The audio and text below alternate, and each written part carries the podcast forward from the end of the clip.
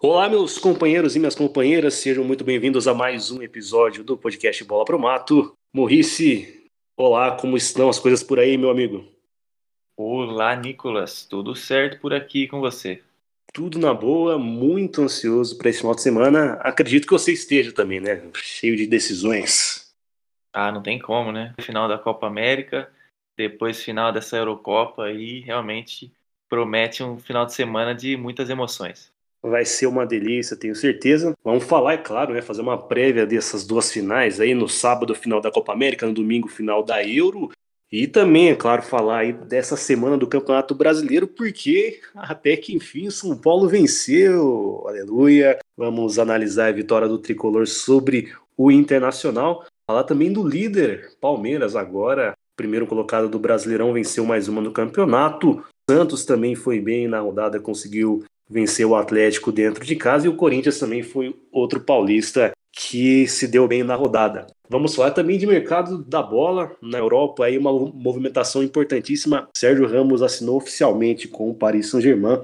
Vamos falar aí da repercussão e projetar aí como é que vai ficar esse PSG para essa temporada. Então bora lá para o primeiro assunto do nosso episódio de hoje. Bom, a gente começa o episódio de hoje falando, acho que da novidade, da notícia da rodada. Enfim, o São Paulo conseguiu vencer no Brasileirão. O tricolor foi até Porto Alegre e bateu o Internacional por 2 a 0 gols de Rigoni e um golaço de Igor Gomes. Morrice, aleluia, São Paulo desencantou e jogou bem nessa partida, né? É, meu garoto, o impossível aconteceu. finalmente, finalmente São Paulo vencendo aí depois de nove jogos aí, cinco empates, quatro derrotas. Só na décima rodada, São Paulo conseguiu a sua primeira vitória, quem diria? Início realmente muito conturbado, mas agora aí a torcida espera que esse seja o time das próximas rodadas, né? Um time realmente muito mais encorpado. É, concordo com você, fez uma boa partida. É, o Crespo, já pensando na Libertadores, resolveu poupar duas peças importantes aí do time é, colocou o Wellington no lugar do Reinaldo ali pela ala esquerda e o Igor Gomes jogou no lugar do Benítez. Benítez que está sofrendo com lesões, né, como já era esperado. É um jogador que tem esse histórico, então já pensando na Libertadores, o técnico Crespo resolveu poupar e São Paulo logo no começo já fazendo gol, né? Logo aos dois minutos de jogo, o Rigoni faz um belo gol e o impacto que o Rigoni causou realmente é impressionante, né? Acho que ninguém esperava que ele fosse chegar já tão entrosado e tão bem tecnicamente, o melhor jogador do time aí nas últimas rodadas. Recebeu uma bela enfiada ali do Éder. Aí o goleiro Daniel do Inter acabou saindo errado. O Rigoni consegue driblar ele e meio sem ângulo ali consegue fazer um belo gol. Abriu o placar logo no início São Paulo, isso com certeza ajudou. O Inter fez um jogo péssimo defensivamente. O Aguirre realmente vai ter muito trabalho para arrumar esse time aí, porque diversos erros de passe, diversos erros na saída de bola e de posicionamento também. O Inter realmente fez uma partida muito ruim lá atrás. O São Paulo soube aproveitar isso. É, depois desse gol do São Paulo, logo no início, o Inter até teve duas oportunidades claras de gol ali com o Caio Vidal é, em erros defensivos do São Paulo também, que têm sido constantes. É, mesmo com a volta do Arboleda aí, uma volta muito importante para o time. É, teve esses dois erros defensivos que ocasionaram em duas chances claras de gol para o Caio Vidal. Ele acabou errando as duas. O Volpe fazendo defesas importantíssimas aí. Continua é, muito constante o Volpe tem sido destaque nos últimos jogos e salvou o empate do Inter. Se o Inter faz o gol naquele momento, provavelmente o segundo tempo teria sido diferente. Aí depois disso, o Rigoni continuou aparecendo. Realmente, o primeiro tempo do Rigoni foi muito especial ali. Ele apareceu em todas as jogadas ofensivas, conseguiu finalizar umas 5, 6 vezes ali, inclusive de cabeça, é, tentando fazer gol de cobertura. Primeiro tempo teve de tudo para o Rigoni poderia ter feito mais de um gol, mas acabou perdendo algumas oportunidades. Aí fomos para o intervalo com 1 a 0 mesmo, e no segundo tempo o Inter caiu muito, né? É, no primeiro tempo eu falei que teve duas chances, no segundo não teve nenhuma, não criou nada, O Volpe nem trabalhou no segundo tempo e o São Paulo é, também no começo né, do segundo tempo, aos oito minutos, fez um golaço com o Igor Gomes. A bola sobrou para ele ali numa levantada para a área e ele fez um belo gol de voleio, um dos gols mais bonitos aí desse início de campeonato brasileiro. Igor Gomes mostrando serviço aí, né? Ele que é reserva, entrou no lugar do Benítez e fez um golaço e fez uma boa atuação também o Igor Gomes. Aí com esse 2 a 0, o jogo basicamente acabou. O Inter sem forças para reagir, continuou errando lá atrás e o São Paulo também não já estava meio que garantida a vitória, não precisou se esforçar muito para fazer mais gols e o Inter sem criar nenhuma oportunidade. Então, realmente um jogo muito bom do São Paulo, um jogo que dá uma esperança para o torcedor aí, já que a Libertadores está chegando, então é uma, uma boa notícia essa vitória do São Paulo, que já entra em campo de novo nesse final de semana, né, contra o Bahia. Pois é, São Paulo já volta aí a campo nesse sábado às sete da noite para enfrentar o Bahia, como o Maurice disse, mas de fato queria destacar também, né, o, a diferença, né, que vem fazendo o Rigoni, impressionante, né, como vem jogando bem, vem marcando gols, Nesse jogo contra o Inter, ele teve até um gol anulado também. E é muito veloz e finaliza muito bem, realmente. Uma coisa assim, interessante se ver uma opção que dá bastante esperança para o São Paulo. Eu acho que a tendência agora é o time engatar mesmo. É difícil até explicar um pouco, talvez os desfalques faziam o São Paulo não jogar bem e não conseguir vencer. Agora, com a volta das principais peças, inclusive a volta do Crespo à beira do gramado, Acredito que a tendência seja o São Paulo engatar eh, a partir de agora nesse campeonato. Pega amanhã um adversário de meio de tabela, que às vezes complica, mas São Paulo tem tudo aí para engatar mais uma vitória. Passando agora para o Palmeiras, que nessa rodada venceu também, venceu também por 2 a 0, venceu o arquirrival do Inter, né, o Grêmio, e com a vitória o Palmeiras assumiu a liderança.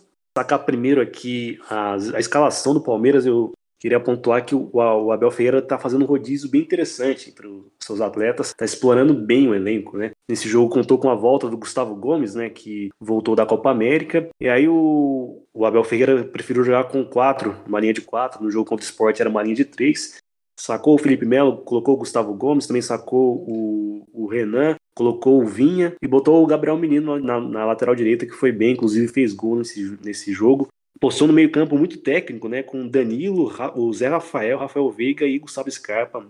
Um meio-campo assim bem criativo, todos que sabem atacar, sabem criar, e um ataque muito veloz com o Rony, com o Wesley, realmente explorando bem, sem centroavante de ofício, e não nem foi necessário nesse jogo, tanto que com menos de 20 segundos o Palmeiras já abriu o placar com o Rafael Veiga, que já deu bastante tranquilidade né, para a equipe Alviverde. E também destacar, a gente falou, o Maurício citou bem, né, como foi ruim a partida do Inter defensivamente, a defesa do Grêmio também, nossa senhora.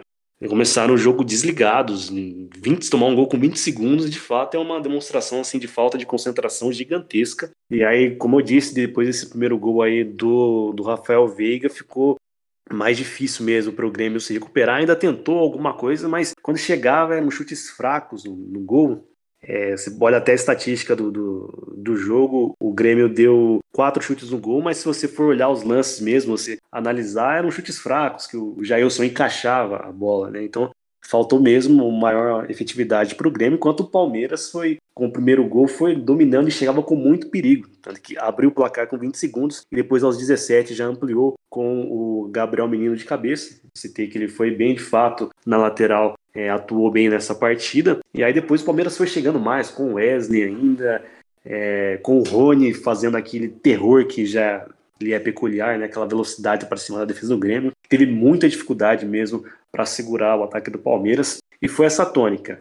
Mais o Palmeiras mais em cima, criando mais, sendo mais incisivo, apostando muitas vezes na bola aérea também, que é muito de sua característica. E o Grêmio, quando chegava nos chutes fracos, chutes de longe, que o Jailson defendia é, de forma até tranquila. Segundo tempo também, mais ou menos nessa, nessa linha, o Palmeiras chegou a meter bola na trave com o Rafael Veiga, mas de forma geral, o Palmeiras teve controle da partida, não tomou muitos sustos e engata essa boa sequência, né? Depois de tantas discussões, tanta instabilidade, o Abel Ferreira pedindo reforço, enfim, algo que parecia meio estranho ali no Palmeiras. Agora a equipe começa a embalar e agora já assume a liderança do Campeonato Brasileiro com 22 pontos. Realmente atravessa uma fase gloriosa aí a, a equipe palmeirense. E também a gente tem que destacar o Grêmio, né? Como eu disse, jogou muito mal e é impressionante, porque você olha no papel uma defesa com Rafinha, com Pedro Jeromel, Kahneman e Diogo Barbosa.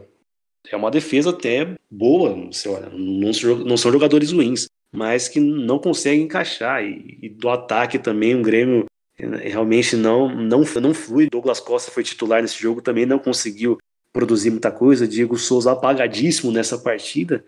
Enfim, o Filipão vai ter bastante trabalho, né? Ele que agora vai assumir o Grêmio, acho que até numa decisão aí meio de emergência. Thiago Nunes não conseguia fazer o time jogar, agora apelaram para o Filipão. E já vai ter o primeiro desafio nesse final de semana, isso apenas um Grenal, somente isso. Grêmio Internacional jogam nesse sábado, mas também o Inter também atravessa uma, uma fase ruim, é o clássico dos desesperados. Já o Palmeiras, que vem nessa boa fase, como eu disse, volta a jogar nesse sábado pelo Campeonato Brasileiro contra o Santos. Daqui a pouco a gente vai falar da, da equipe da Baixada, mas seria o clássico aí de duas equipes que vem embalada por vitória. Palmeiras ainda mais, né, por estar na liderança e por vir de vitórias consecutivas aí no Campeonato Brasileiro. Vamos passar agora para falar do Corinthians, que venceu na rodada também, jogando lá na Arena Condá, em Chapecó, bateu a Chapecoense por 1 a 0 com gol de Jô, Maurice. É, o Jô voltando a ser relevante aí no Corinthians, né? A gente vai ter que bater nessa tecla de novo. Eu já falei isso duas oportunidades e isso vem se concretizando. O Jô, desde que voltou, estava muito mal. Chegou ficar no banco diversas oportunidades, mas agora voltou a ser importante aí para o Corinthians. Mais uma vez, é, o Corinthians contando com a ajuda dele. Um jogo de pouca inspiração, né? Dos dois lados, como era esperado. Primeiro tempo morno, com duas chances de gol aí apenas para o Corinthians e a Chapecoense com dificuldade, como, como a gente já imaginava. Primeira chance de gol foi do Vitinho, esbarrou numa boa defesa do goleiro João Paulo, e depois uma chance clara de gol, perdida pelo Matheus Vital. Cara a cara com o goleiro, acabou batendo por cima do gol. Aquela chance realmente é difícil de perder. O Vital até bate bem na bola, mas acaba subindo um pouco demais e ele perde a oportunidade. É, no segundo tempo, continuamos com o jogo fraco. Corinthians tomando a iniciativa, Corinthians mais com a bola e finalizando com mais perigo. A Chape até finalizava bastante, mas é, sem obrigar muito muitas defesas difíceis do Cássio. Cássio até apareceu no jogo, mas sem muito destaque. E aí o Corinthians consegue abrir o placar com o gol do Jô em uma jogada do Gustavo Silva, de novo ele sendo decisivo aí participando da jogada, ele cruza a bola, o Gabriel tenta dominar, acaba errando, e aí ela sobra dentro da pequena área ali para o Jô fazer o gol de pé esquerdo. Gol importantíssimo para o Corinthians, vitória importante também. A Chape realmente está numa fase ruim e todo adversário que jogar independente, se em casa ou fora, tem que somar pontos contra essa Chapecoense, que é um dos piores times do campeonato e o Corinthians consegue somar três pontos aí depois de três empates consecutivos. Finalmente consegue uma vitória. Uma vitória merecida, o Corinthians jogou melhor. Apesar das poucas chances dos dois times, o Corinthians foi quem mais tentou e foi agraciado aí com uma vitória justa. Gol de Jô, importante essa melhora do Jô de novo, falando, é, porque realmente depender só do Gustavo Silva estava complicado ele não vai fazer gol todo jogo. Então, o Corinthians precisa de mais destaques individuais se quiser crescer, se quiser subir na tabela. Corinthians volta a jogar nesse domingo contra o Fortaleza, lá no Ceará, às 8h30 da noite. Fechando aqui o giro pelos paulistas nessa rodada aí do Brasileirão. O Santos venceu também, venceu dentro de casa o Atlético Paranaense por 2 a 1 O jogo aqui destacar primeiro a escalação né, do Santos, que o técnico Fernando Diniz fez alterações interessantes e que há algum tempo já vinham sendo pedidas, principalmente pela torcida, né, que eram alterações nas laterais. Dessa vez o Pará não foi titular, quem começou o jogo foi o Madison, e o Felipe Jonathan também não foi titular, quem começou o jogo foi o Moraes. Eu avalio que foi, foi, foram boas as atuações dos dois, principalmente do Moraes. Achei ele bem firme na marcação, fez bastante é, desarmes, alguns cortes, é, algumas antecipações também, interceptações. Então eu avalio como positivo mesmo essa, essa alteração aí do técnico Fernando Diniz. E no lado direito há muito tempo já precisava, né? Que o Pará estava falhando por muitos jogos. As últimas partidas até que estabilizou um pouco, mas dessa vez o Madison, que já vinha pedindo passagem há algum tempo, conseguiu ir bem. Tudo bem que os dois laterais eles não estavam disponíveis nesse jogo, né? Acabou sendo forçado o Fernando Diniz a trocar tanto o Pará quanto o Felipe Jonathan, mas eu acho que acabou sendo uma possibilidade até de ele ver esses dois jogadores e vai botar uma pulga atrás da orelha, porque o Madison já pedia passagem há muito tempo, como já disse, e o Moraes chegou agora também mostrando bom serviço. Acho que é uma boa alternativa aí para o Fernando Diniz. E outra alteração também nesse jogo que o Santos jogou sem nenhum centroavante. Jogou com o Marcos Guilherme como um falso 9 e acabou dando certo. O Santos começou muito bem a partida, já em cima, um time um ataque bastante leve e criou duas oportunidades já no começo com o próprio Marcos Guilherme chutando de fora da área, depois o Marinho também finalizando. E depois dessa pressão aí, desse início bom do Santos, já conseguiu abrir o placar aos 31 minutos do primeiro tempo com o próprio Marcos Guilherme, mas logo o Atlético já começou a responder também. Foi um jogo bem equilibrado. Apesar de o Santos ter começado bem, o Atlético já respondia. Teve uma bola perigosa também que passou por cima do gol do goleiro João Paulo. Ia ficar meio essa trocação. O Santos abriu o placar. Depois o Atlético reagiu e aí no finalzinho do primeiro tempo empatou com o Fernando Canezin. Para o segundo tempo, o Santos já começou em cima novamente, e aí logo aos cinco minutos conseguiu fazer um, um gol. Gol contra bizarro, na verdade, né? O José Ivaldo tinha a bola meio que. A bola veio tranquila, cruzada, a bola fraquinha. Eu acho que ele. Não sei se ele se assustou ali com, com o movimento dentro da área, achou que tinha algum atacante cercando ele, tentou acho que botar a bola para a linha de fundo, acabou empurrando contra o próprio patrimônio e deu a vantagem para o Santos 2 a 1 e aí depois disso, o Atlético ainda tentava chegar ao ataque, mas sem muita efetividade. No primeiro tempo, se o jogo foi mais laicar, inclusive com o Atlético criando algumas oportunidades, com a defesa do Santos tendo algumas dificuldades, no segundo tempo a defesa se postou um pouco melhor. Até destaco o que eu disse no começo, né? O Moraes fazendo bastante interceptações, o Madison um pouco mais firme, a dupla de zaga ali formada por Luiz Felipe e Kaique também um pouco mais segura. E mas mesmo o Santos segurando mais a, lá atrás, não conseguia criar tanto lá na frente, então o jogo ficou meio morno no segundo tempo.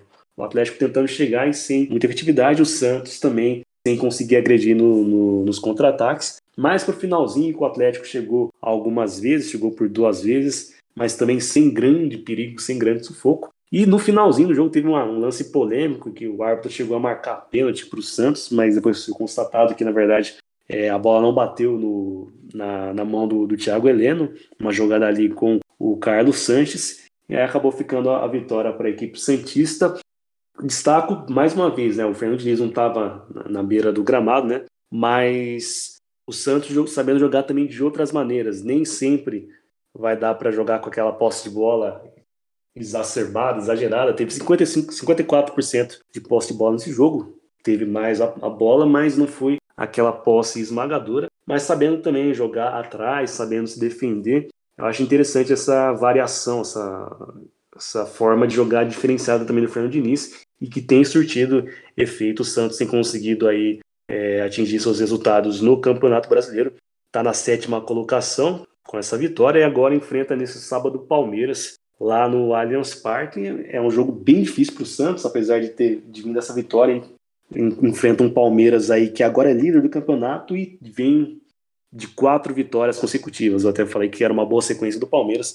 Falando aqui a informação correta, quatro vitórias seguidas da equipe Alviverde, mas o Santos também, em meio a tantas incertezas no começo do ano, com perda de jogadores importantes, com crise financeira, mais uma vez o Santos aparenta que consegue tomar um rumo e que não vai sofrer muito no campeonato. Era um temor da torcida e de muitos analistas que o Santos pudesse até brigar para não cair devido à situação toda, mas aparentemente o time começa a tomar uma forma, o Diniz consegue organizar a equipe, botar um estilo de jogo e o Santos aí vai se mantendo pelo menos na metade da tabela e no momento agora briga aí para entrar pelo menos no G6.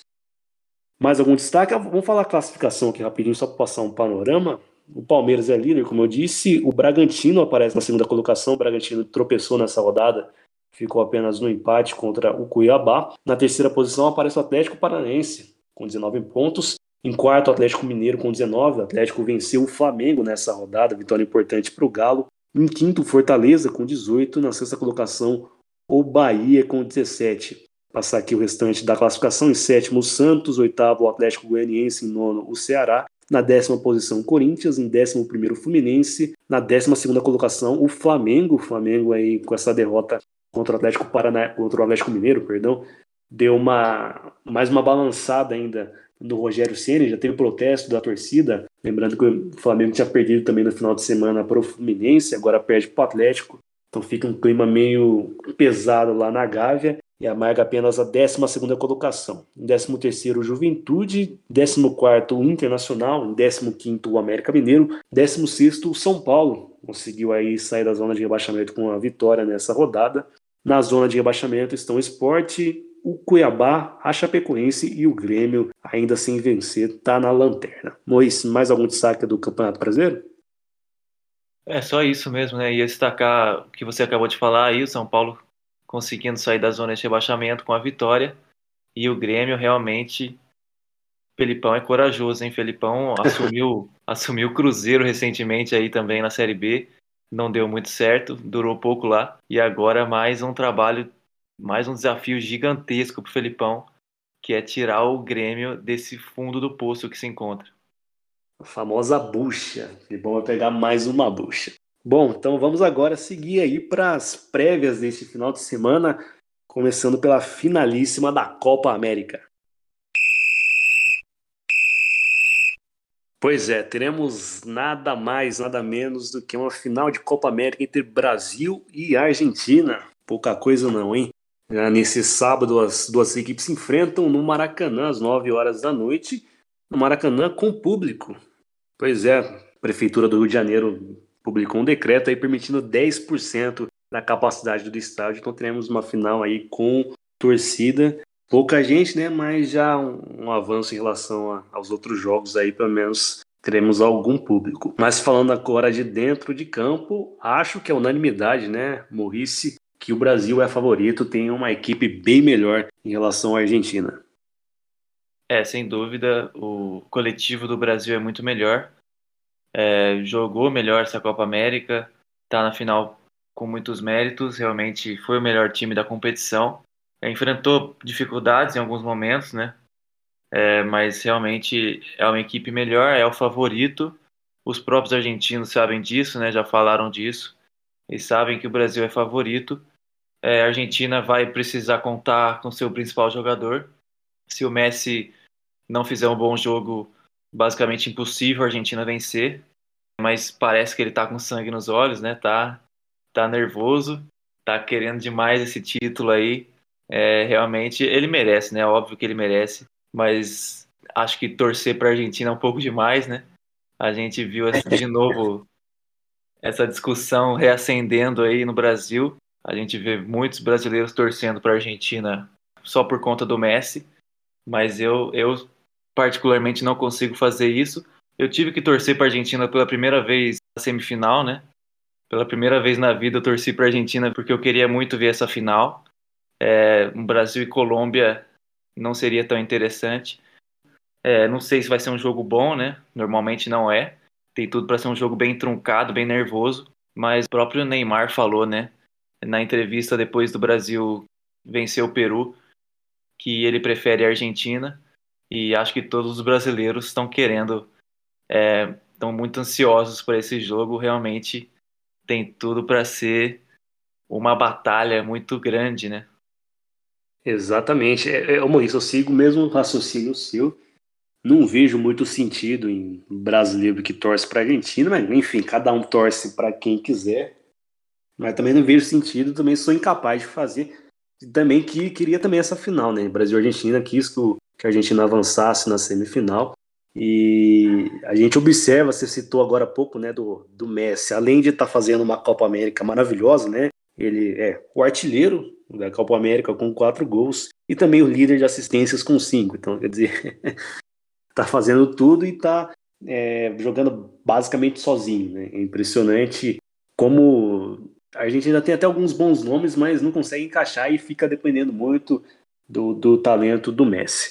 Mas a gente observa também que ele tá com, com uma vontade. Eu nunca vi, por exemplo, em outros episódios eu até citei, né? Ele postando na, nas redes sociais, usando até palavrões para vibrar depois de vitórias.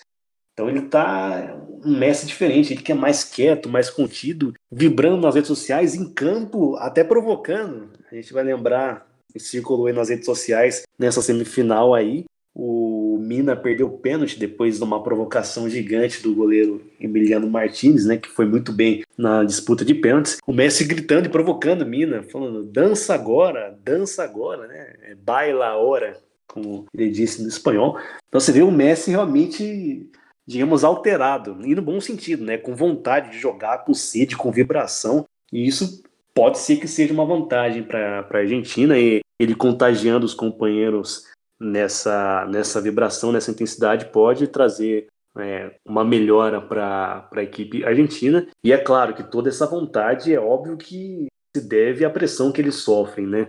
A Argentina não, não vence nenhum campeonato desde 1993, está nessa seca gigante, então quer a qualquer custo ganhar, e o Messi, por, por consequência, também nunca ganhou nenhum título com a seleção principal, então tá com muita vontade.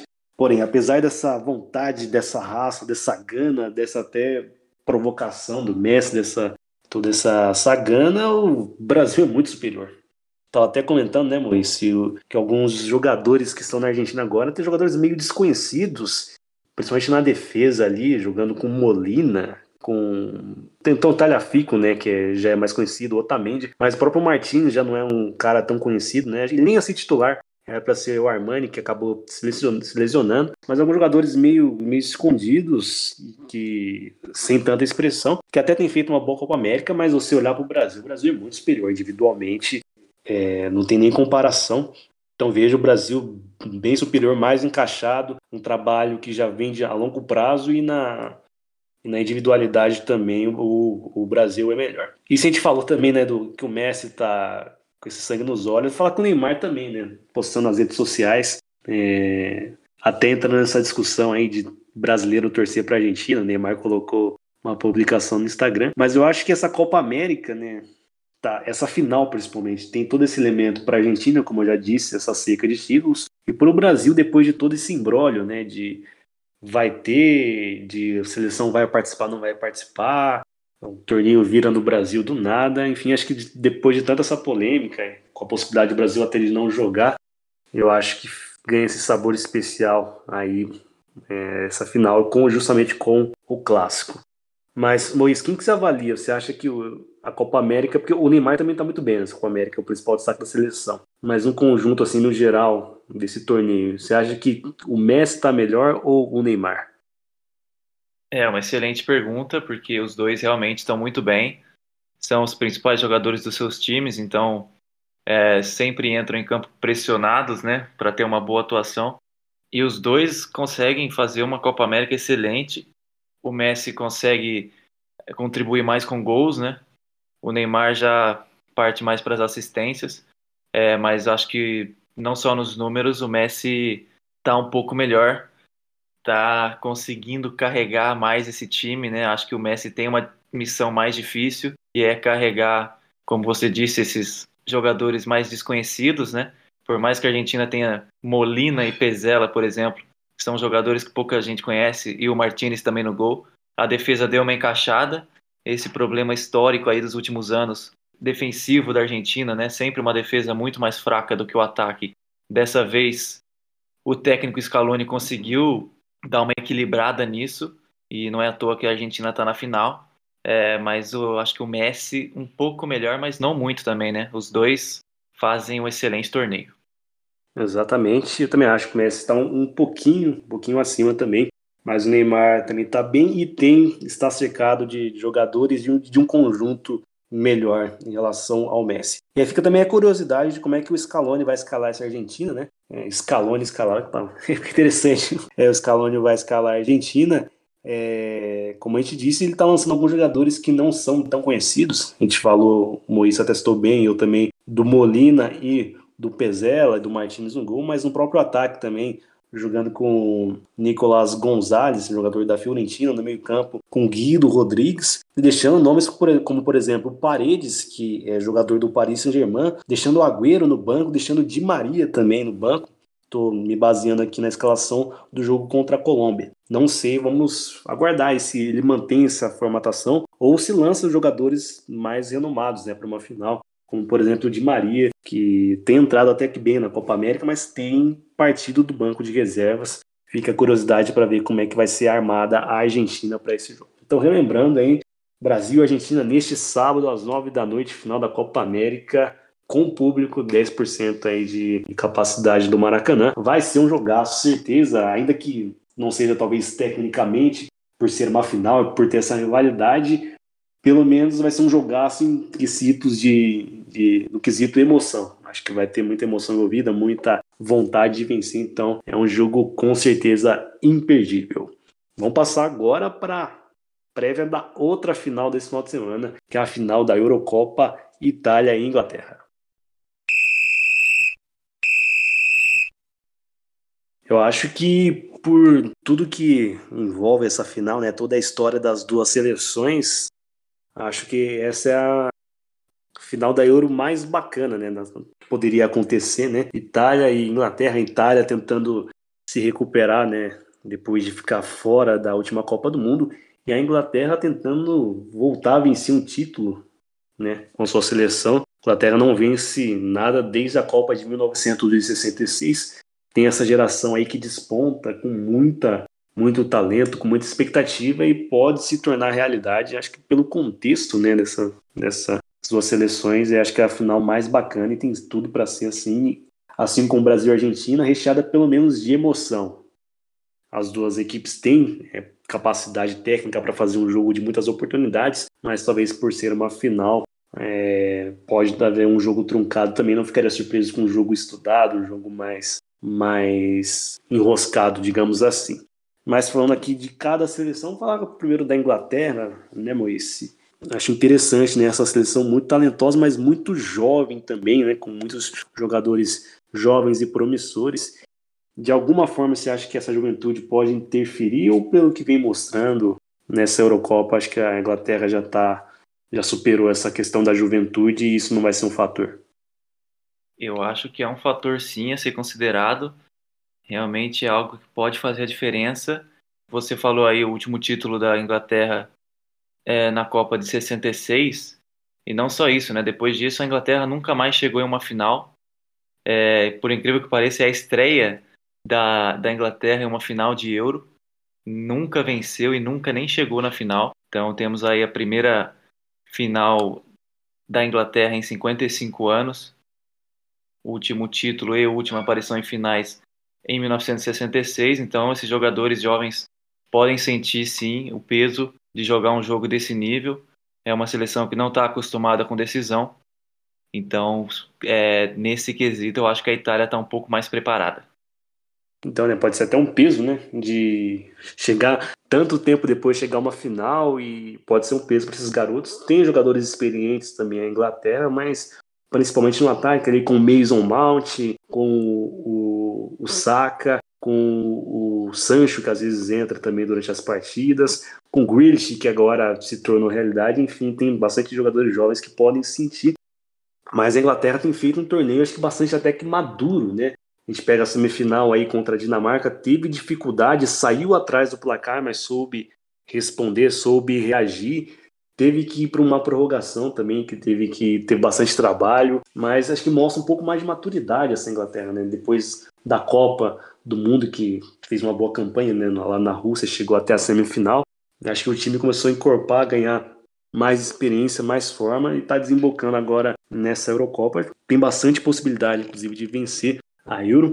E também a gente não pode deixar de citar né, o papel importante que tem exercido o Sterling, né? Ponta esquerda, às vezes ponta direita né, da Inglaterra, tem feito uma Eurocopa interessante, aparecendo em alguns momentos importantes. parte da mídia esportiva diz até que ele é o destaque da Eurocopa, mas eu acho que eu tenho algumas, algumas, algumas ressalvas, ou até bastante ressalvas em relação ao Sterling. Se a gente pegar esse jogo principalmente né, contra a Dinamarca, o lance capital do jogo, que foi o pênalti converti, que acabou não sendo convertido pelo quem, pelo quem, né? Mas ele acabou pegando o rebote e fez o segundo gol na Inglaterra. O pênalti foi sofrido pelo Sterling, mas na verdade não foi pênalti, coisa nenhuma. E essa é uma das ressalvas que eu tenho. O Sterling, ele costuma se jogar muito. No Manchester City, essa é uma tônica. E, e eu acho que chega até com, talvez, com constrangimento. Não sei se é um constrangimento, né? Pela euforia ali, a torcida inglesa ficou muito feliz com, a, com o avanço aí, com a classificação para a final mas se tem uma cultura que condena a simulação, que condena essa coisa de cavar o pênalti, é a cultura inglesa. A gente observa em jogos da Premier League, quando um jogador tenta cavar, a torcida adversária vai lá e mas vai o cara durante o restante do jogo inteiro. E o Sterling, quando joga fora de casa na Premier League, costuma sofrer isso. E dessa vez acabou sendo favorável e a torcida, obviamente, não criticou, porque favoreceu a seleção inglesa, mas foi feio, foi feio aquela, aquela, aquele lance ali. Então fica aquela classificação. Eu nem digo que, que não merecia se classificar a Inglaterra, merecia, jogou bem. No segundo tempo pressionou, na prorrogação pressionou, poderia fazer o gol de outra forma, mas fica aquele asterisco, né, de se classificou para a final depois de um pênalti cavado, né? É um pouco complicado e ainda de um dos seus principais jogadores, né? Mas além dessa coisa de cavar muito, eu dou também um, uma outra ressalva pro, pro Sterling, que ele perde muitos gols. Antes da Inglaterra empatar no primeiro tempo contra a Dinamarca, ele desperdiçou uma oportunidade contra o Schmeichel. Foi até, é óbvio, a gente tem que exaltar a defesa do goleiro, mas ele tinha um canto livre e que poderia dar um tapa ali fazer o gol tranquilamente, acabou chutando em cima do goleiro. E é uma tônica também na carreira do Sterling, ele perde muitos gols em, momentos importantes, então pode ser um fator ali que pode prejudicar na final. Mas dado esse. Eu também acho que ele também é um pouco supervalorizado, apesar de estar fazendo uma boa, uma boa Eurocopa, como eu disse, aparecer em momentos importantes. Mas ele pode, ele tem esse histórico aí de se jogar e de também desperdiçar gols em momentos importantes. Isso pode atrapalhar a Inglaterra na final. Mas por outro lado, também a seleção inglesa tem um Kane embalado, tem o Mount, que vem numa boa temporada pelo Chelsea, uma defesa muito segura, né? É, ali com o Maguire e com o Stones, com o Shaw fazendo também uma boa, boa Eurocopa, enfim. É uma seleção inglesa aí que chega forte também, mas tem essas ressalvas e tem essa questão da juventude que pode dar um, uma pequena desvantagem para a Inglaterra. Falando da Itália agora, né? A Itália é impressionante como chega, né, Maurício? Com força em um conjunto fortíssimo, um time muito bem encaixado pelo Roberto Mantini. É, por mais que na semifinal a Itália, pelo menos para mim, decepcionou um pouco, né? A Itália foi muito envolvida pela Espanha ali, acabou indo para os pênaltis, mas a Espanha jogou melhor, teve mais oportunidades de gol. É, mas a Itália, se você for ver desde o começo, desde o primeiro jogo, é, é o melhor futebol da Euro. Está na final com merecimentos, apesar de ter feito uma semifinal ruim. É, consegue é, ir para a final com, com muitos méritos e é um time fortíssimo, realmente, contando com, com o Jorginho aí, que está numa fase excelente, inclusive sendo cotado para bola de ouro, né, caso consiga vencer a Eurocopa. É, tem Donnarumma também, excelente fase. A zaga da Itália aí, dois velhos conhecidos, Bonucci e Chiellini também, fase muito boa.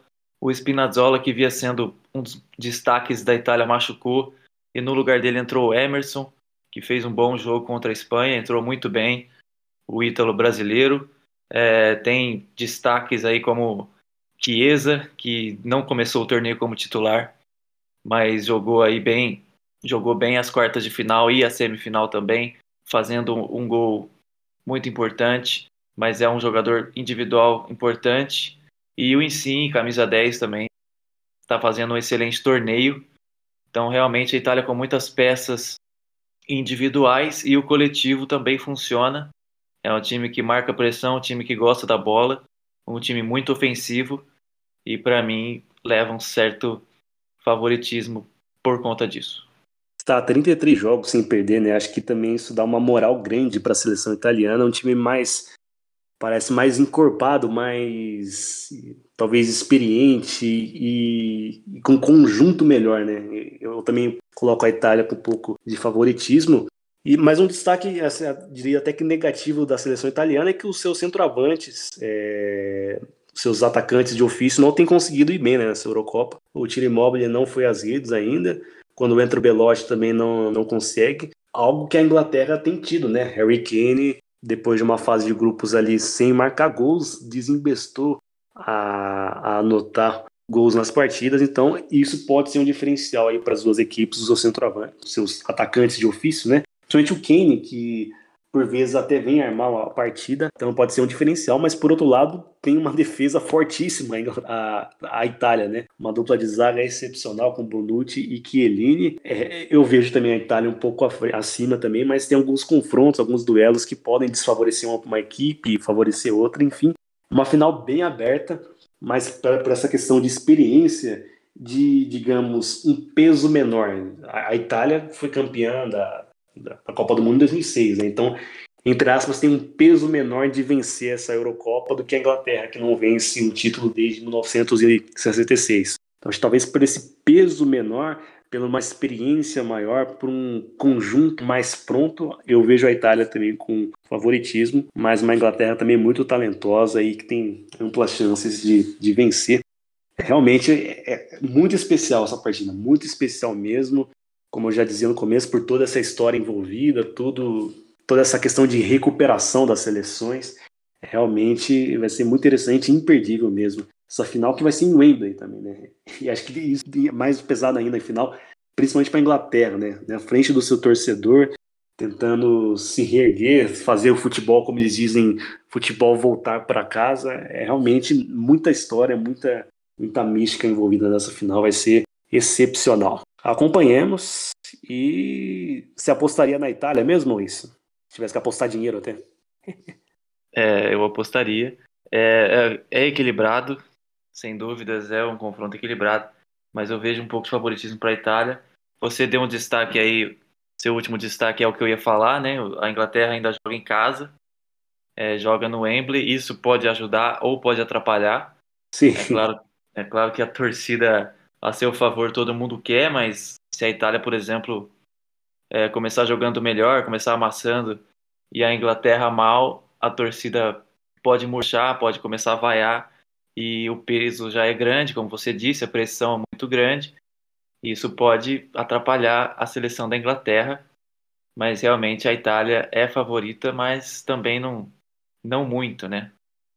Mas realmente vai ser muito legal essa, essa final mesmo por isso. Vai ser assim, bem legal. É um final de semana bem assim, especial pro fã de futebol. Realmente imperdível. Acompanhemos e desfrutemos, acima de tudo, desfrutemos tanto da final da Copa América e da final da Eurocopa.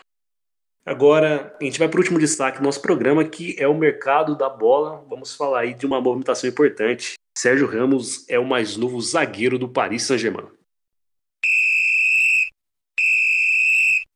Sérgio Ramos foi apresentado nesta quinta-feira como novo zagueiro do Paris Saint-Germain, assinou contrato até 2020 e 2023. Eu preciso checar essa informação. Enfim, é novo zagueiro do PSG e chega com muita muita empolgação, né? Muito entusiasmo. A gente viu as cenas, né? as, as, imagens da apresentação, a torcida é, ensandecida lá pedindo autógrafo e gritando. E realmente acho que eleva o Paris Saint-Germain mais uma vez de patamar, né, Maurício? Exatamente, uma excelente contratação.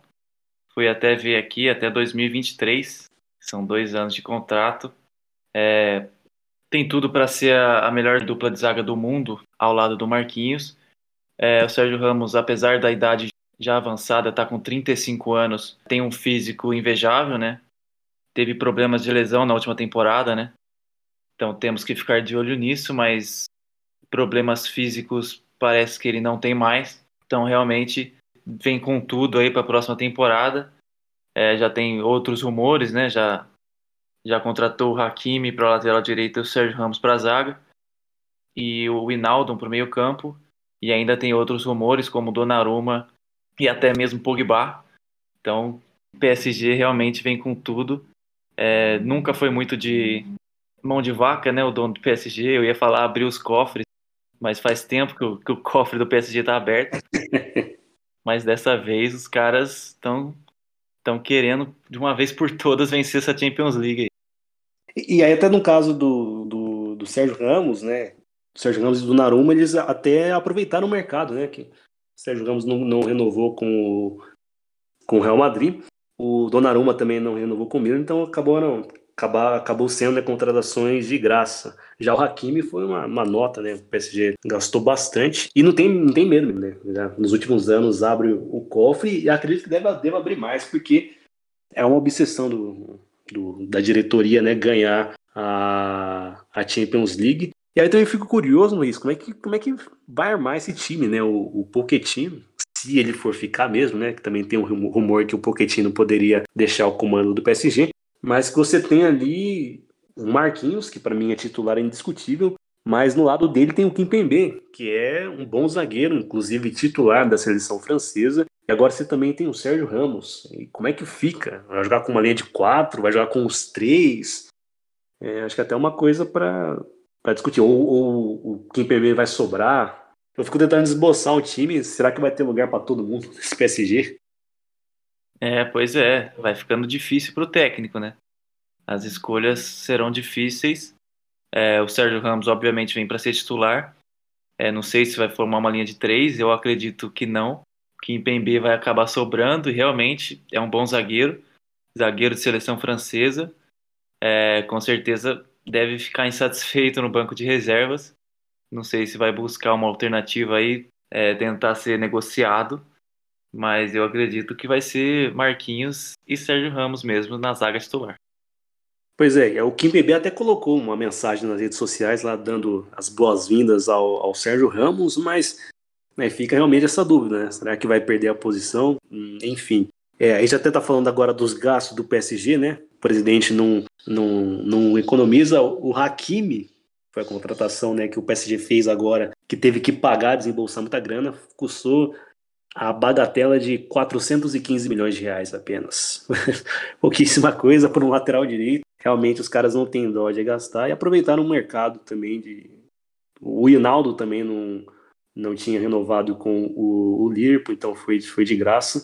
Mas vai montando esquadrão mesmo para para buscar a, a, Champions League nessa temporada. Esboçando um time aqui na minha cabeça seria talvez o Donnarumma, que está próximo de fechar. Na direita o Hakimi, na zaga o Marquinhos, o Sérgio Ramos e na lateral esquerda o Bernard, que talvez tivesse que voltar aí para é, para jogar ele que ficou machucado por um bom tempo na última temporada. No meio campo, talvez um Danilo com o Verratti o Hinaldo e na frente de Maria, Mbappé e Neymar. Realmente um timaço. Também tem outras possibilidades aí, tem Paredes no banco, tem Icardi para jogar, enfim. Realmente subindo cada vez mais de nível o PSG. Resta saber se vai conseguir os resultados dentro de campo. Mas acho que uma coisa que faltava, né? o PSG agora consegue, é um cara líder, né? Sérgio Ramos é bem líder e aumenta esse, esse quesito na equipe. É curiosíssimo mesmo para ver como é que vai ser o desfecho desse PSG nessa temporada e se vai vir mais contratações, se esses rumores aí vão se concretizar do Naruma, Pogba, enfim. É, talvez seja a grande atração aí do futebol europeu para a próxima temporada. Maurice, meu amigo, um abraço, valeu por hoje. É isso, deu por hoje. Grande abraço e até o próximo episódio. Valeu, boa final aí para nós nesse final de semana. Boa final para nós. Valeu você que nos acompanhou em mais este episódio. Nos vemos então na segunda-feira com mais um podcast Bola pro Mato. Aproveite o final de semana aí, aproveite essas grandes finais e até a próxima. Falou!